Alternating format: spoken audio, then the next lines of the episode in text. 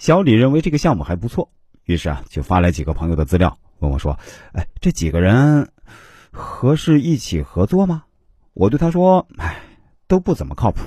我建议你啊找个父辈合伙人，比如让你父亲帮你介绍一个。”他开始啊不同意，但仔细想了一下，认为也有道理，于是又发来另外一个人的资料，是他父亲的一个朋友。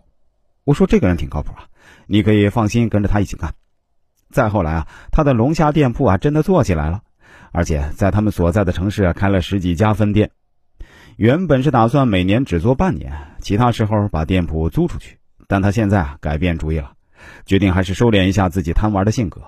全年呢都辛苦经营下去。不产龙虾的时候啊，可以卖别的东西，只是店铺的名字还叫龙虾馆。我说，如果自己能够坚持做完一整年，当然是最好不过。因为店铺转租出去呢也非常麻烦，他又对我说，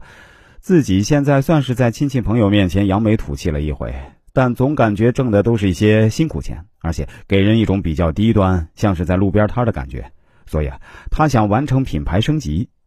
想在他们当地的万达广场开一家龙虾馆，这样会让自己这个品牌显得更加高大上。我对他说，这个想法其实是挺好，但是啊，嗯，很不靠谱，不建议这么做。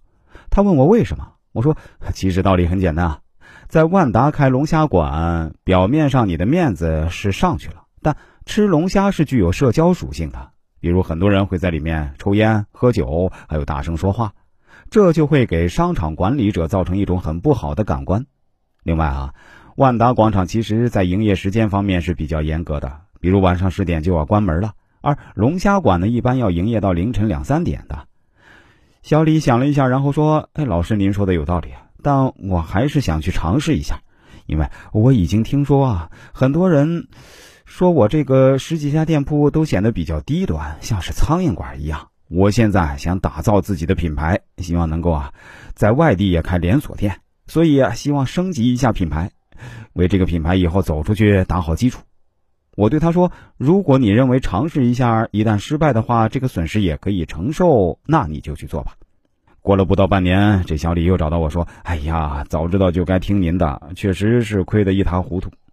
我对他说：“亏了也不必气馁啊！如果真的想做成大型连锁呢，要一步一个脚印，不能着急啊。如果你把一些基础服务做好，菜品的口味也确实独特的话呢，其实也是在给自己的品牌做升级啊。”